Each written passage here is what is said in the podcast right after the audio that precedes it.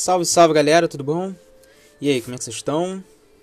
Espero que estejam todos bem. Bom, só para avisar, é, vocês vão ver que hoje tem aí duas, duas aulas, né? É, eu vou tentar fazer em. Vai ser uma aula um pouquinho mais estendida, né? Uma aula em áudio um pouquinho mais estendida. E alguns conteúdos para vocês fazerem para além da aula. Então, isso equivale a uma a uma a aquela aula que eu deixei de dar sem ser essa semana passada, a última. É, porque eu estava sem meu tablet aqui, que tinha parado de funcionar, eu tinha avisado na última aula. Bom, de toda forma, vou fazer isso, postar lá uns materiais extras para vocês. Bom? É, então não se assustem é, se essa aula particularmente for meio extensa para vocês, mas é só porque eu tenho que de fato repor. Show de bola? E essa semana eu vou ter uma reunião de planejamento com a coordenação. E aí provavelmente a gente vai decidir a respeito de nota. E eu vou fazer de algum jeito que aqueles que não puderam assistir não vão ser prejudicados, mas ao mesmo tempo os que fizeram as atividades vão ter o sua devida recompensa em relação à, à dedicação, tá bom? Então, o que a gente pode esperar é que a gente não tenha nenhuma punição para aqueles que não puderam assistir às aulas, porque obviamente ninguém está decidindo por isso, são questões, é, enfim, maiores do que simplesmente o fato de querer entrar ou não, mas também tem aquelas pessoas que se dedicaram e elas vão ser devidamente é, recompensadas. Show de bola? Então vamos lá, galera. Não sei se vocês se recordam, né? Mas assim, a gente foi discutindo na última aula a respeito do, do. A gente fez aquele grande panorama de meios de comunicação e a gente entrou em Brasil, né? Bom. E aí o. O. Eu, no final daquele, daquele grande panorama sobre meios de comunicação de massa e, de, é, e, cultura, de, e cultura de massa, né? A gente começou a, a falar de internet. Bom, eu falei lá brevemente porque fazia parte desse nosso quadro de dar uma, uma, uma pintura histórica para vocês. Então eu botei aquilo mais ou menos no tempo. Agora eu vou tratar da internet, é, traçando as especificidades da internet em relação ao, aos outros meios é, de comunicação de massa e as outras modalidades lá de cultura de massa. Lembra que eu falei para vocês? O, a partir da imprensa, do rádio do cinema e televisão, né? E aí agora a gente vai falar especificamente de internet. Bom, como eu já dei o panorama histórico, eu só vou falar as, as características, tá? Então, não sei se vocês lembram, caso não lembrem, vão, voltem até a aula anterior. Tinha uma referência lá ao projeto DARPA, lembra? Eu falei que a internet surge com uma com a perspectiva de poder fazer uma rede de divulgação de informações e de comunicação entre, entre nós de uma rede, onde não existisse um, um nó central onde fosse possível, caso em caso de um eventual ataque, lembra a gente está falando lá de Guerra Fria, as instituições norte-americanas poderiam se comunicar entre si. Bom, só para a gente recapitular isso, mas eu falei melhor, então caso não se recordem, volto para a última aula. Show? Então é o seguinte, é, a internet, né, ela foi pensada nesse quesito de descentralização. Então vocês têm que se imaginar antes assim. Imagina que você tinha antes um rádio ou no caso de uma televisão, uma torre de televisão. Essas torres elas estavam emitindo sinal a partir de um lugar localizado. Então o mesmo sujeito que emitia esse sinal era o sujeito que estava produzindo o conteúdo que estava sendo vinculado via aquele, aquelas ondas, que estavam sendo eventualmente captadas lá na casa dos telespectadores ou os espectadores é, radiofônicos lá. Bom, o a internet ela, ela não tem essa, esse princípio, né? Ela parte de um princípio diferente, em que você poderia ter múltiplos lugares de produção de informações e que você não tivesse um lugar central, mas que cada nó, ou seja, cada usuário pudesse enviar para um outro usuário as informações que desejasse, sem necessariamente que, que de ter, por exemplo, uma antena, em que ele pudesse com uma tendo um, uma, uma estação, né, ele pudesse mandar para a rede e que qualquer pessoa da rede pudesse acessar, sem necessariamente ter um nó central. Bom, Isso era como originalmente né, foi pensado. Se vocês forem é, avaliar hoje, né, vocês vão ver que isso é bem diferente da forma como tudo se porta hoje. Se vocês é, avaliarem, eu vou colocar para vocês ali um, um, uma imagem anexo, sugiro que vocês acessem, e é uma, uma imagem que eles, eles você tem um monte de círculos, né? É, e eles são do tamanho né, proporcional tá? ao, ao número de acessos por mês. Então, se você for ver ali no canto esquerdo, tem assim o URL, aí tem o, o, o, os sites embaixo, né, listados, né, Google, YouTube, Facebook, e logo à direita tem o número de bilhões de visitas por mês. Então lá, o Google 60 bilhões de visitas, o YouTube 24 bilhões de visitas. Bom, a, a nossa questão é o seguinte, é, o, o Google se você olhar a imagem, você vai ver que ele é infinitamente maior. Muito possivelmente ele é maior que vários outros juntos. Né? E o Facebook, o YouTube e o Baidu ali, que é o, o grandão da China. O que isso está dizendo para gente? Que do tamanho desse número de acessos que o Google, Facebook e YouTube tem, outros sites quaisquer, vocês não são dessa geração, mas eu sou da geração que a internet tinha muitos sites pequenos. Né? É, sites assim minúsculos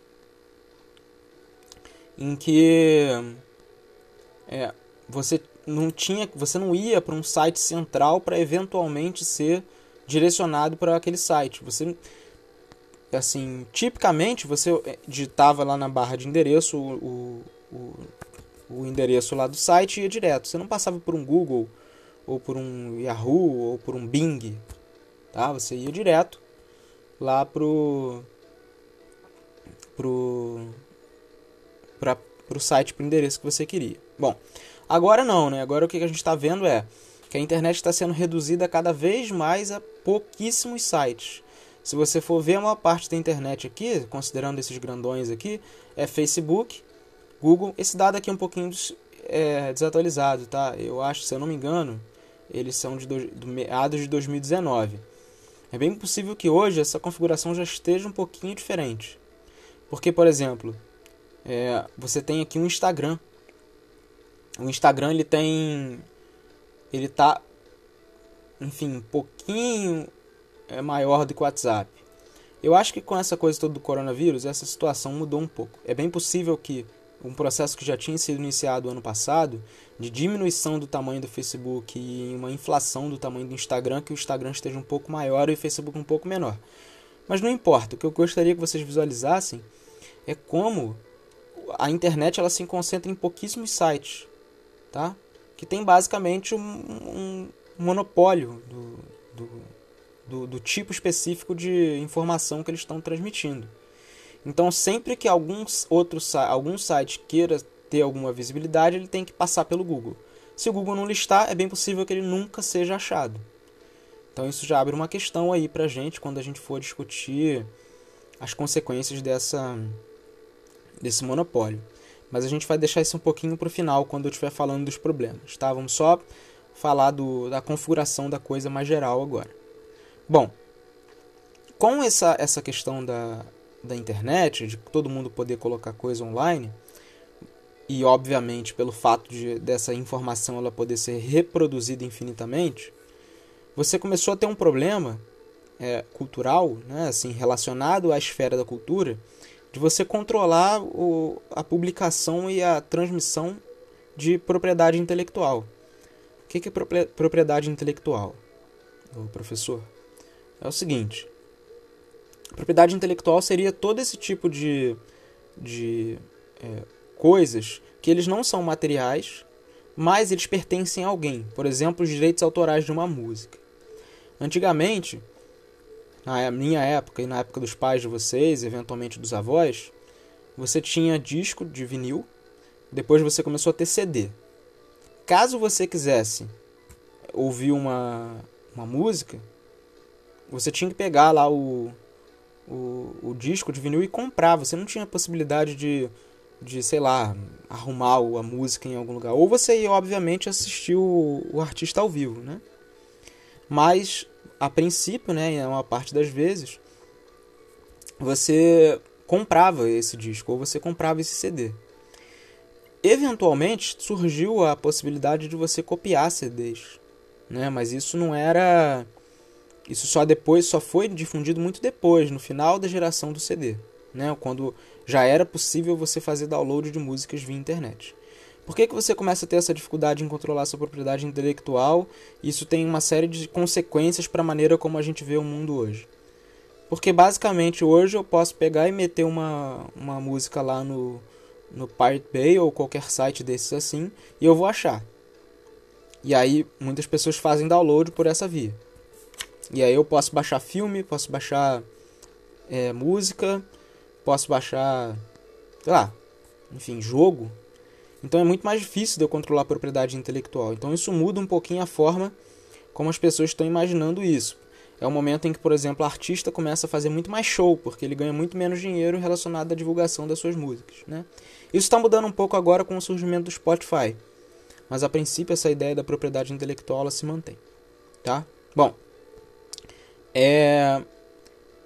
a internet ela surge também, óbvio, com essa, com essa intenção de transmitir informação, mas ela, ela levanta uma série de questões ao longo do tempo. Por exemplo, questões de privacidade.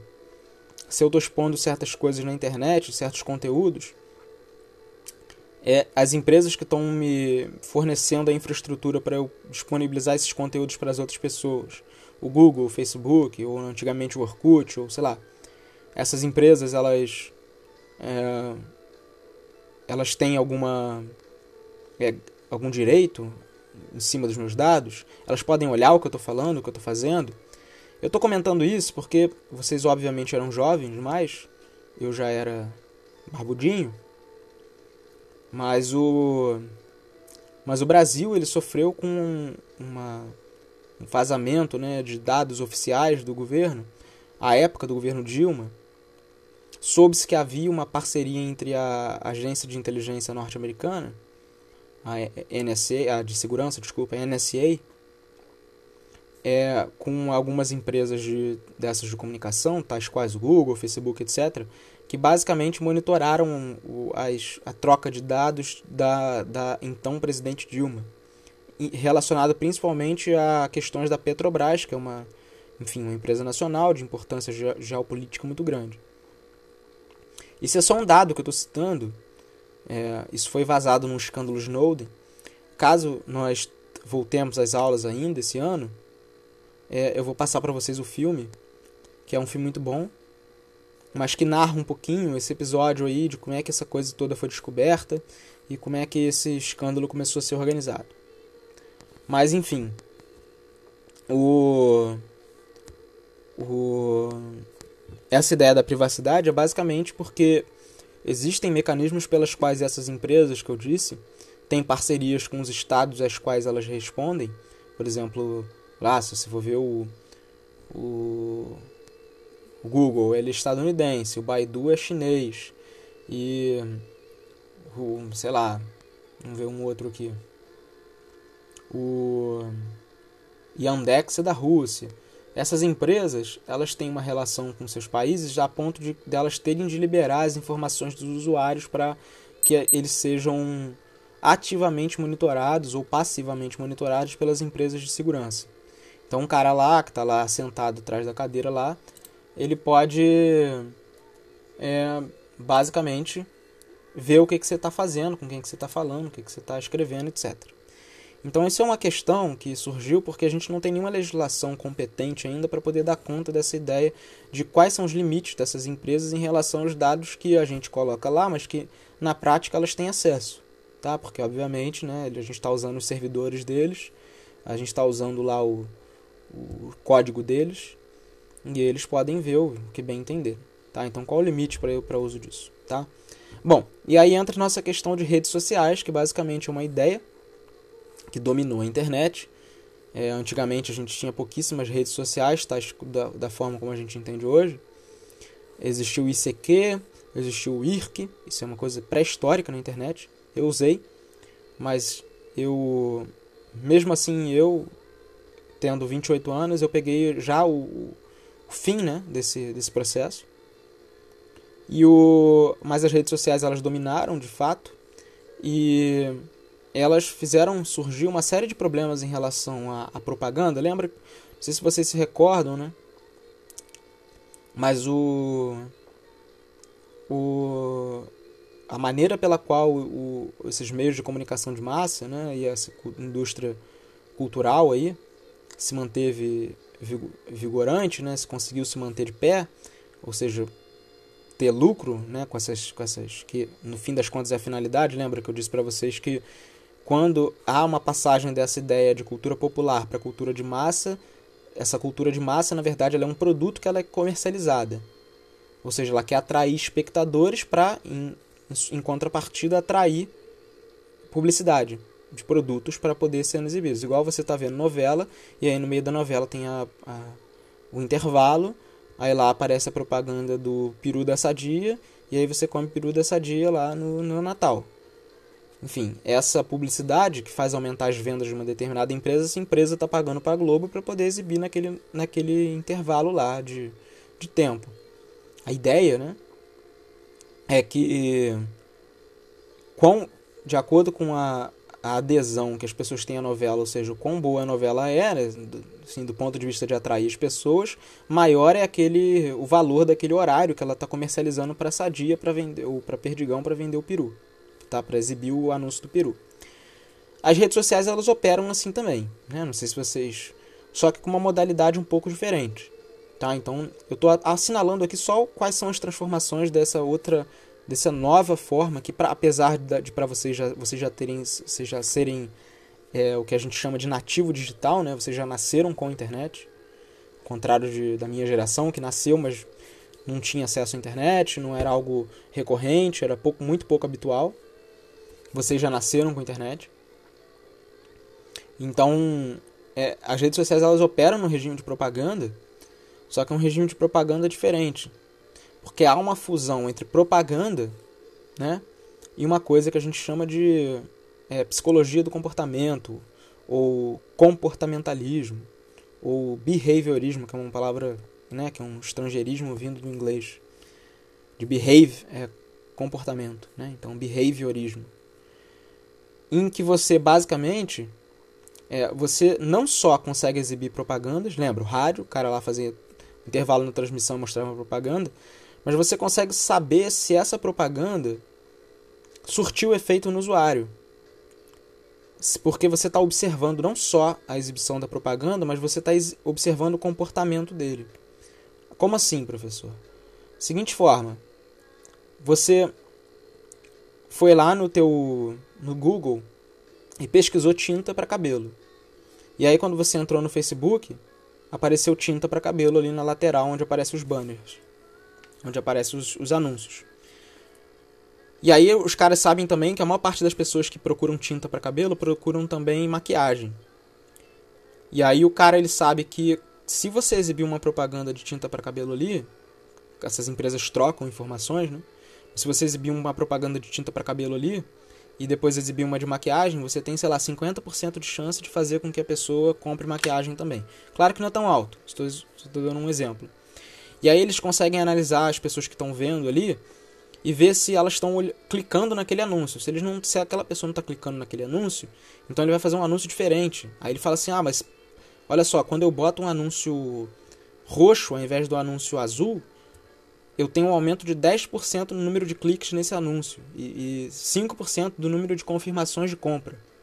Então vamos botar o, o anúncio roxo.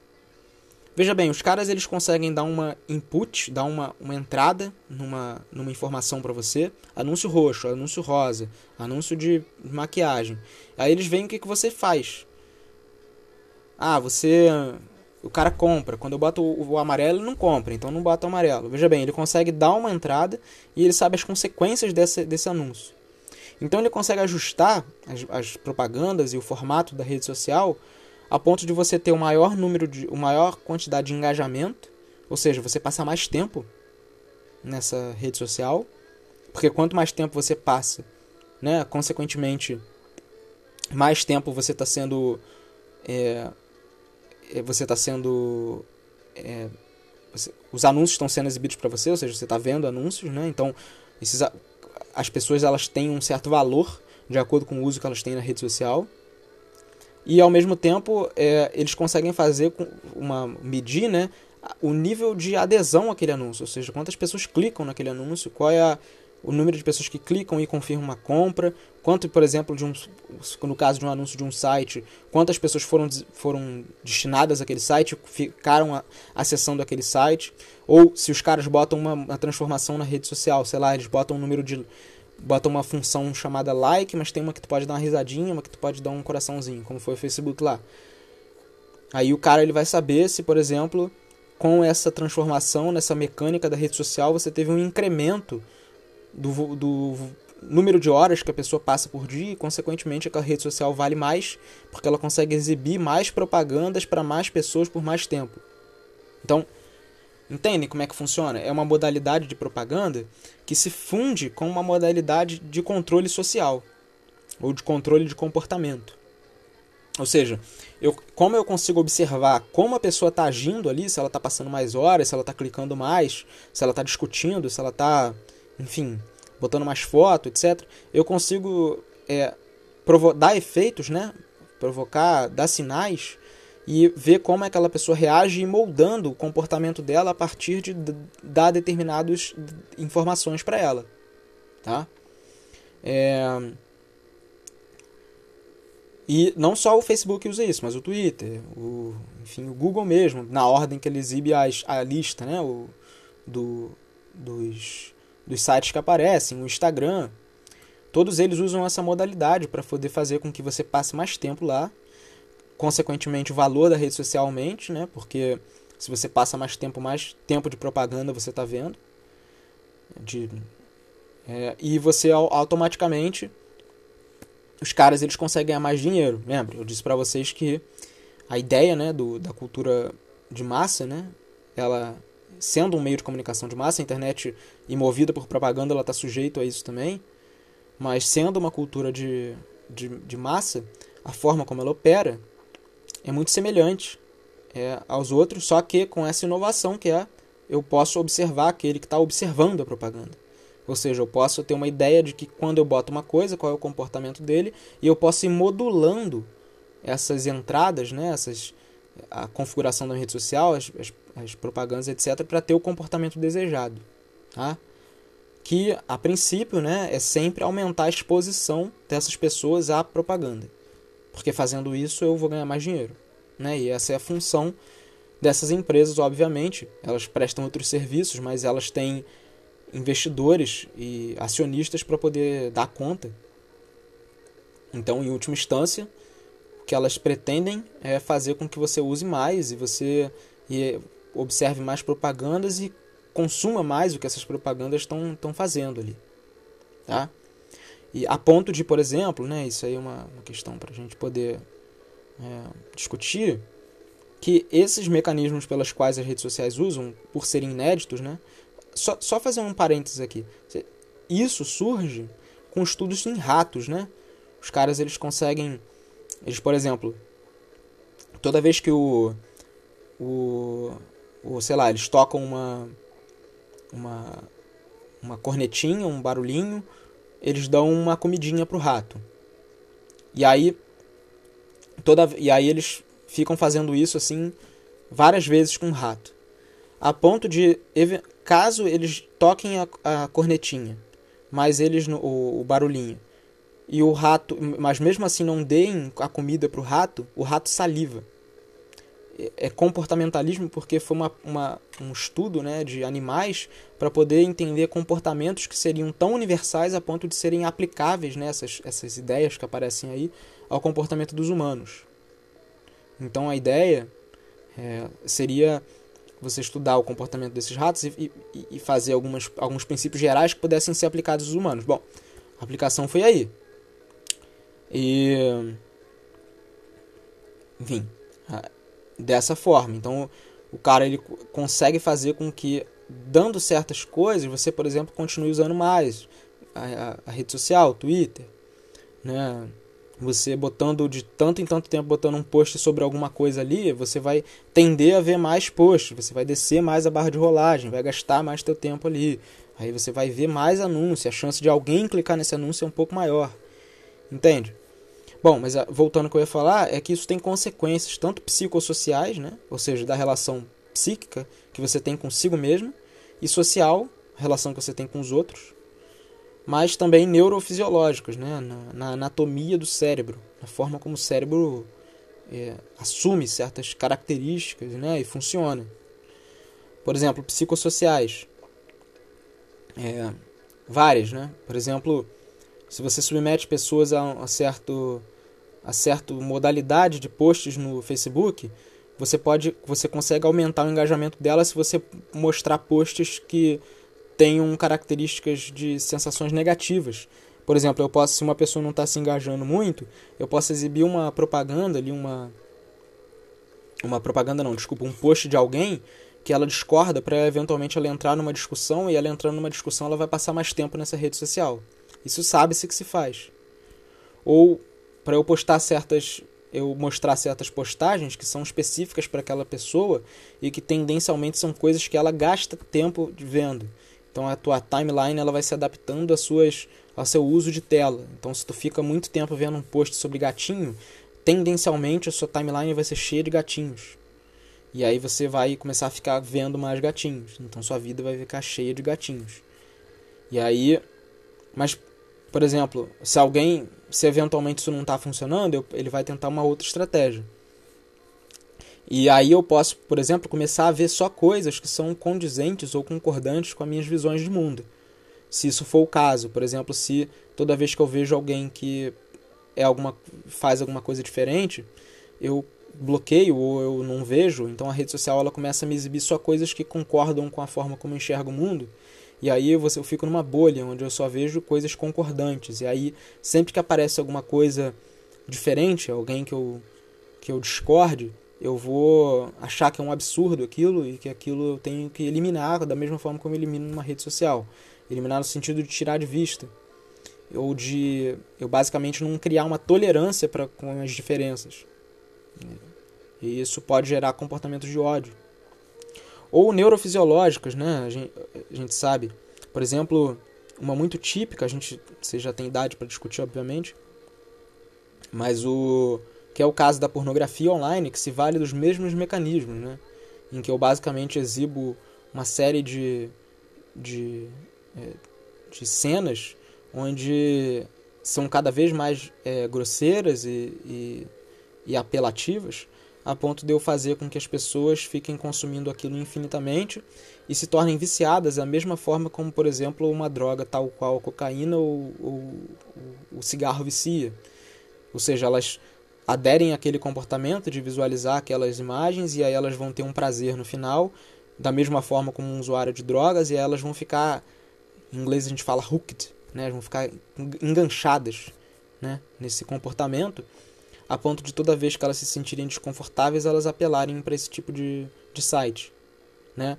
E aí isso, não, isso aumenta o uso delas daquele site, mas ao mesmo tempo faz com que, por exemplo, mulheres, em, principalmente em países é, é, muito, de muita vulnerabilidade, né? onde tão, tem um desemprego alto, uma moeda fraca, sejam exploradas sexualmente por uma miséria de dinheiro para poderem gravar cenas que são cada vez mais apelativas e, e e objetificantes, né?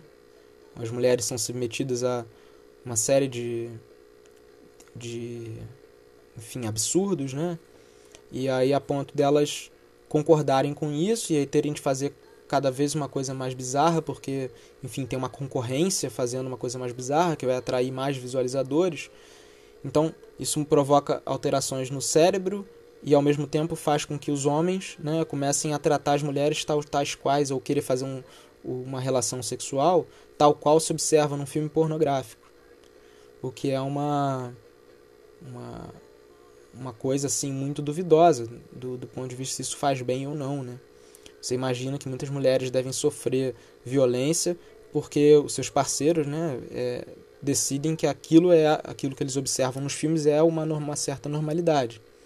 Então veja bem, é, esse modo de operar, né, que atravessa tanto a, os sites pornográficos, mas as, atravessa as redes sociais, claro, né, a gente tem que fazer as, as devidas considerações aqui de, de que, que é mais grave ou não, né, mas é o modo de operar sendo o mesmo, ele provoca esse tipo de consequências que a gente tem que saber medir.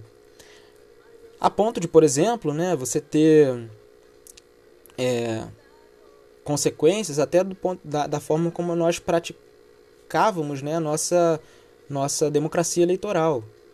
Né? Então, se você as eleições, né, nas últimas eleições, para o bem ou para o mal, no Brasil e no, no resto do mundo, elas foram muito influenciadas pela ação das redes sociais, a ponto de você poder você ter uma série de notícias falsas circulando, favorecendo ou desfavorecendo determinado candidato, a ponto das pessoas não conseguirem, né, é, verificar se aquilo é verdadeiro ou falso, e principalmente porque determinadas notícias circulam dentro de bolhas específicas. Então, eu, todas as pessoas são iguais a mim, que muito possivelmente eu tenho contato cotidiano, né? elas vão receber as mesmas notícias a ponto de elas não observarem coisas diferentes. Lembra? Eu falei desse efeito de bolha. E aí elas não terem noção se aquilo é verdadeiro ou falso, mas elas reproduzem como verdadeiro porque todas as pessoas que estão em volta dela tendem a achar que aquilo é verdadeiro. Então, isso é um efeito direto da, da modalidade de, de comunicação que a rede social, né, a internet de uma forma geral, mas especificamente a rede social é, alavanca. Tá? Então, você teve a eleição lá nos Estados Unidos, a eleição aqui no Brasil, que teve uma atuação muito forte é dessa, dessa, desse jeito de você manipular as pessoas. E, por exemplo, até com o uso de automatizações. Então eu consigo colocar robôs disparando mensagens então em massa. Então eu não sei se é robô ou se é gente, mas pelo número de, de robôs postando aquilo, eu suponho que aquilo tem alguma validade, aquilo é de alguma forma é real, porque eu vejo aquilo em tantos lugares diferentes e por tantas pessoas, entre aspas, diferentes, que aquilo ganha uma, um estatuto de verdade. Tá? E aqui eu não estou me referindo a um candidato ou outro candidato especificamente, não. Eu estou falando que isso é uma modalidade que foi difundida nas redes sociais e isso tem uma, isso tem uma relação direta né, com a, a forma pela qual o, a, a, as redes sociais operam. Tá? Então isso não é. É claro que algum, algumas, alguns setores né, eles usam isso de uma extrema má fé. É, mas é, é uma falha da rede social na forma como ela pode manipular as pessoas de uma forma geral. Por isso que a gente tem que ter muito cuidado na maneira como a gente usa, para a gente não, não ser tão bem manipulado, tá? E conferir sempre as, as informações, tá? E, se possível, né, eu vou postar um videozinho que vai ser referente à próxima aula. Se possível, é a gente fazer uma, uma ponderação e assistir esse vídeo lá sobre o mudar a forma como nós usamos, né? E, e demandar um uso diferente da internet também. É, usar ou, usar a internet de uma forma diferente ou, ou reduzir o nosso acesso, né? Usar de uma maneira mais inteligente, né? E esse vídeo, né? Desse cara que basicamente foi um dos inventores né, desse nosso ambiente digital que a gente hoje, enfim, utiliza o tempo inteiro, é, que é o Jaron Lanier, ou Lanier, não sei como é que é a pronúncia, mas é, recomendo que vocês assistam lá. Mas enfim. É, e Bom, e a internet ela também permite uma modalidade de, é, de trabalho que não existia antes, né? que é o trabalho à distância. Gente, aqui no Brasil a gente chama de home office, apesar da palavra ser inglesa, isso não se fala nos países de língua inglesa, é uma invenção brasileira. Né? É, lá eles falam de work, work from home, trabalho de casa. E aí o, o, home office aqui no Brasil, que muita gente usa, que trabalhar de casa, e agora né, a gente tem que levar em consideração que pandemia, ela está colocando isso em evidência completa, é, faz com que, por exemplo, o trabalho né, pela internet ele possa ser realizado, assim, cada vez mais, né, o número de trabalhos cada vez maior, possa ser realizado de casa. Né? Isso tem consequências tanto para a formação das cidades, por exemplo, né, a, a possibilidade de você espacializar e, e, e, distribuir mais a população ao longo do território, né, não concentrar mas também o fato de que, é, por exemplo, eu posso estender as horas de trabalho para um ambiente doméstico, coisa que era basicamente impossível se você fosse avaliar a forma das empresas operarem é, na década de 80, o cara não conseguia trabalhar de casa, né? Porque como é que o cara ia fazer isso? Agora muitas categorias de trabalho podem trabalhar de casa. Isso muitas vezes leva a uma situação de hiperexploração. É, por quê? Porque, bom, o sujeito lá ele pode. É, ele tem que arcar com as, com as necessidades infraestruturais do trabalho. O que, que é isso, professor? Ah, ele. Antes a empresa tinha que pagar a luz, a empresa tinha que pagar o, o, a internet. Agora é o trabalhador. Se ele está trabalhando de casa, ele vai ter que pagar a luz que ele usou fazendo o. usando o computador, vai ter que pagar a internet, vai ter que pagar, enfim. Ele vai ter que criar um ambiente de trabalho dentro de casa, o que implica mais uma transformação. E ele vai ter que pagar a sua alimentação lá, o que tipicamente era paga, pago pela empresa. Enfim, e ele provavelmente vai trabalhar mais horas, né? Porque ele vai estar tá, provavelmente trabalhando em um regime onde ele não tem pausa nenhuma e ele se estende para poder dar conta dos, dos, seus, dos seus objetivos lá, né? das, suas, das suas metas de trabalho. Então, enfim, isso é uma modalidade. Isso, quando começa a internet, então a gente tem que imaginar lá para a década de 80, né? Isso começa a fazer uma reorganização das cadeias produtivas globais. O que, que é isso?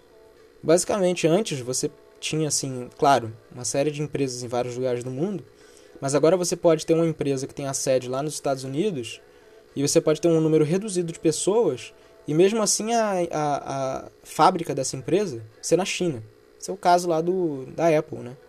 Quando você vai comprar um celularzinho, da, um iPhone, você tem essa, essa possibilidade, essa, enfim, você tem essa, essa condição. Se você vê atrás do seu celular, o, seja iPhone, ou seja Samsung, ou seja, enfim, qualquer outro lugar, você vai ver que ele é made in China. Mas provavelmente o celular, né, a não ser que o seu seja um Xiaomi ou um. Ou, ou, é, como é que é o nome do outro que surgiu agora? É, Huawei. Huawei. Huawei. A menos seja um Xiaomi ou um Huawei. É, se o seu for um Samsung ou for, enfim, um Motorola, qualquer coisa, a sede vai ser ou na Coreia do Sul, ou vai ser nos Estados Unidos, ou vai ser, enfim, no Canadá. Mas ele vai ser produzido, sei lá, em Taiwan, na China, na Malásia, enfim, não importa. Isso só é possível porque você tem internet a ponto de eu poder controlar a produção. Eu estando nos Estados Unidos, eu consigo controlar a produção lá na China, porque lá na China é mais barato, porque as pessoas recebem um salário menor e a infraestrutura de escoamento é melhor. Ou seja, eu consigo escoar mais produtos mais barato, porque as estradas são boas, enfim. É... E eu produzo em escala, tá? Mas enfim, a internet ela coloca em jogo uma série, essas todas as transformações que eu estou assinalando, tá? Então a gente falou lá dessa concentração nos sites, a gente falou sobre essa dificuldade em controlar a propriedade intelectual, essa, essa questão da privacidade, questão de como as redes sociais elas têm um efeito de controle de comportamento, como isso tem um impacto nas eleições, por exemplo, é um fenômeno é, óbvio hoje em dia para gente. Vocês não participaram das últimas eleições, mas vocês observaram já, já estavam vivos, já estavam aí vendo tudo. O, você tem consequências que alteram a forma como você se relaciona consigo mesmo, a forma como você se relaciona com os outros. E você tem transformações no cérebro né, também, pelo uso da internet. Eu disse para vocês que isso muda a forma como nós trabalhamos, né, a ponto de eu poder ter uma distribuição espacial do trabalho e ao mesmo tempo eu poder ter outras modalidades de exploração do trabalho. E como isso pode fazer com que o mundo, né, fez com que o mundo né, é, se tornasse cada vez mais integrado a ponto de, por exemplo, claro que de uma forma indireta, né, a internet tenha contribuído para a velocidade de propagação do coronavírus da forma como é hoje. Né, porque o mundo todo coordenado, navio para cá, navio para lá, etc. As fábricas descentralizadas, China, etc. E a gente fazendo com que uma doença consiga chegar, ao invés de demorar como antigamente demorava para uma pandemia, um, um, dois anos para se alastrar para o mundo inteiro, você tem um período de poucos meses isso se espalhar rápido, tá? Bom, isso é um panoramão sobre a internet, tá? Eu vou postar lá os vídeos, vejam, tá? Vai ser, eles, vai ter mais aí uma, mais uns minutinhos de aula. E é isso, galera. Um abraço, tá? É, quando eu tiver notícias sobre as notas, eu dou, dou para vocês. Beijinhos.